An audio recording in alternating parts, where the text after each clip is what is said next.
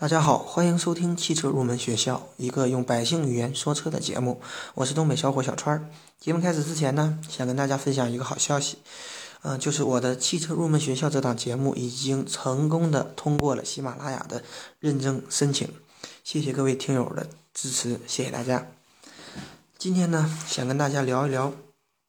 关于汽车驱动的这样的一些问题，以及一位网友想要了解的，呃，分时四驱啊、四时四驱啊、全时四驱啊，嗯、的这样的一种区别。嗯，好，我们言归正传，我们常见的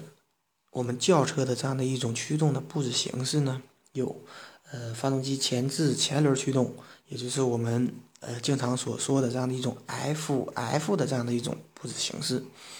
还有呢，就是发动机前置后轮驱动，也就是我们所说的 F R 的这样的一种布置形式。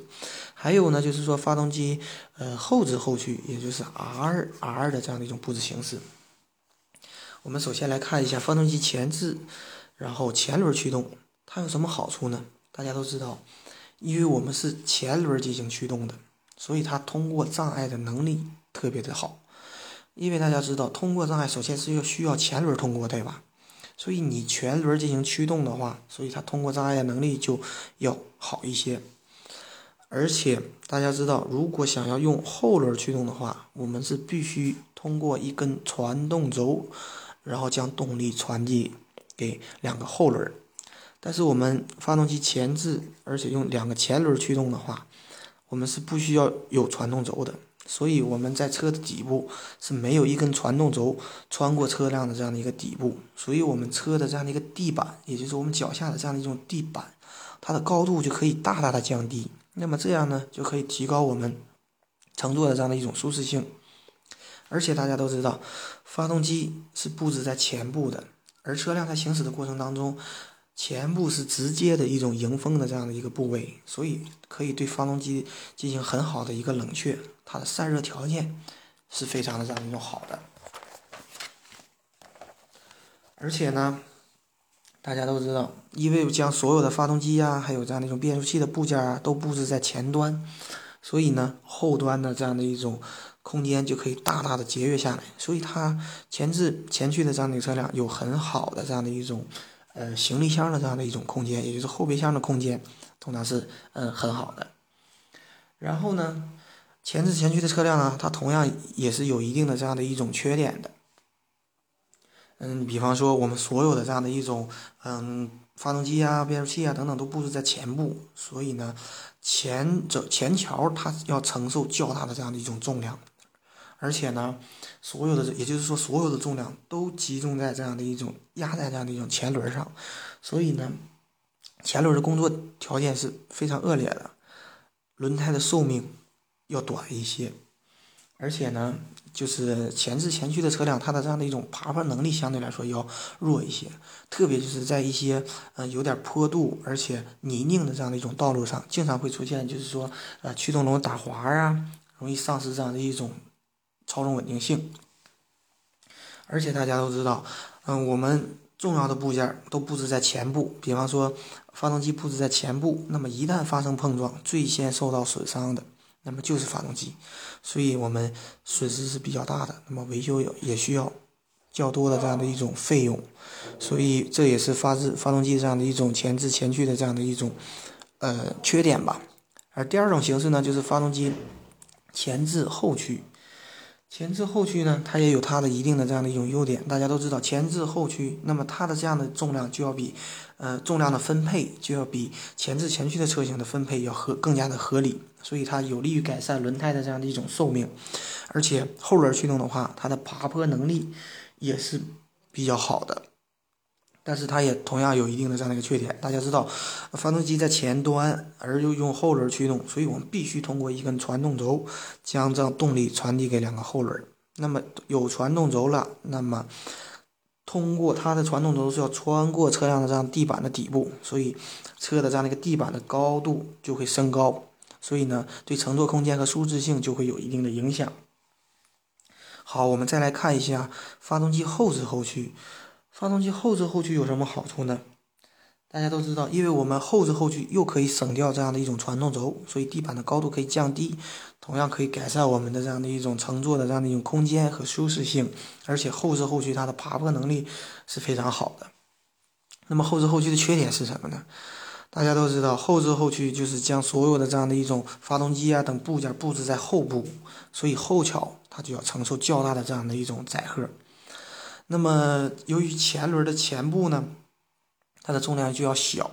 所以呢，它前轮的附着力就要小，所以我们在高速行驶的时候可能会出现一种啊转向不稳定啊这样的一种情况。而且大家都知道，发动机后置的话，比方说，嗯，它就不如前置前驱的这样的一个车辆，它冷却的条件好，因为发动机放在前端的话，呃，行驶的过程当中直接还可以通过风来对发动机进行一定的冷却。而且发动机布置在后部，比方说在冬天，嗯，对于霜啊、雪呀的清除，前挡风玻璃的霜和雪的清除也是也是非常不便的。而且呢，发动机布置在后部，它的这样的一种噪音呢，经常会传递到后排的这样的一种乘客的这样的一种后排的这样的一个乘坐空间当中，所以呢，也影响后排乘坐人员的这样的一种舒适性。而且一旦发生追尾的话，对后排的这样的一种乘客的这样的一种，呃，也是构成一种潜在的这样的一种危险。好，关于汽车的这样的一种常见的三种布置形式呢，就给大家讲这么多。然后我想跟大家简单介绍一下，呃，分时四驱、适时四驱和全时四驱的这样的一种区别。嗯，首先来大家来看一下分时四驱。分时四驱大家可以从字面上去进行记忆，也就是说它是分时间段儿。来进行驱动的，也就是说，以需要的情况下，我们可以进行嗯四轮驱动；在不需要的情况下，我们可以进行两轮驱动。但是它是根据分时四驱，它是根据驾驶员根据路面的情况来进行判断，通常是要操纵车内所特别设计的一种分动装置。那个你比方说，呃，吉普的牧马人，它车内是有一个呃分动箱的这样的一个挡杆的。所以，我们如果呃正常的两个轮驱动无法满足我们这样一种行驶的话，我们可以操纵这样的一个呃挡杆来实现四轮驱动。呃，有一些车呢，它是呃通过操纵一些按钮或者是旋钮，也可以实现有两个轮到四个轮的这样的一种嗯切换。但是它这个一般呢是需要我们手动来进行操作的。那么对比它另外一个呢，就是适时四驱。我们单从字面上来理解的话，就是只有在适当的时候才会四轮驱动。那这个是不是跟我们刚才讲的分时四驱很像啊？但是它俩的区别在哪儿呢？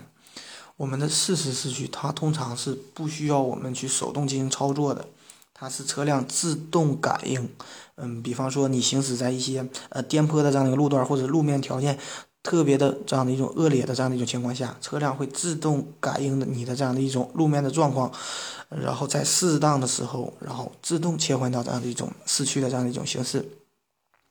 而且而且而且，当你在行驶在好的路面，比方说你在市区市市区内行驶的话，那么它就会呃自然而然的就用两个轮驱动就足够了。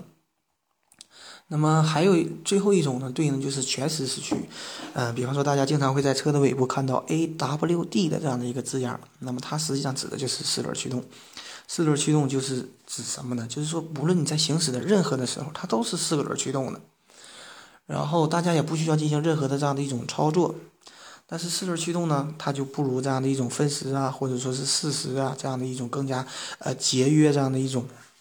可能会造成一些动力的浪费，对吧？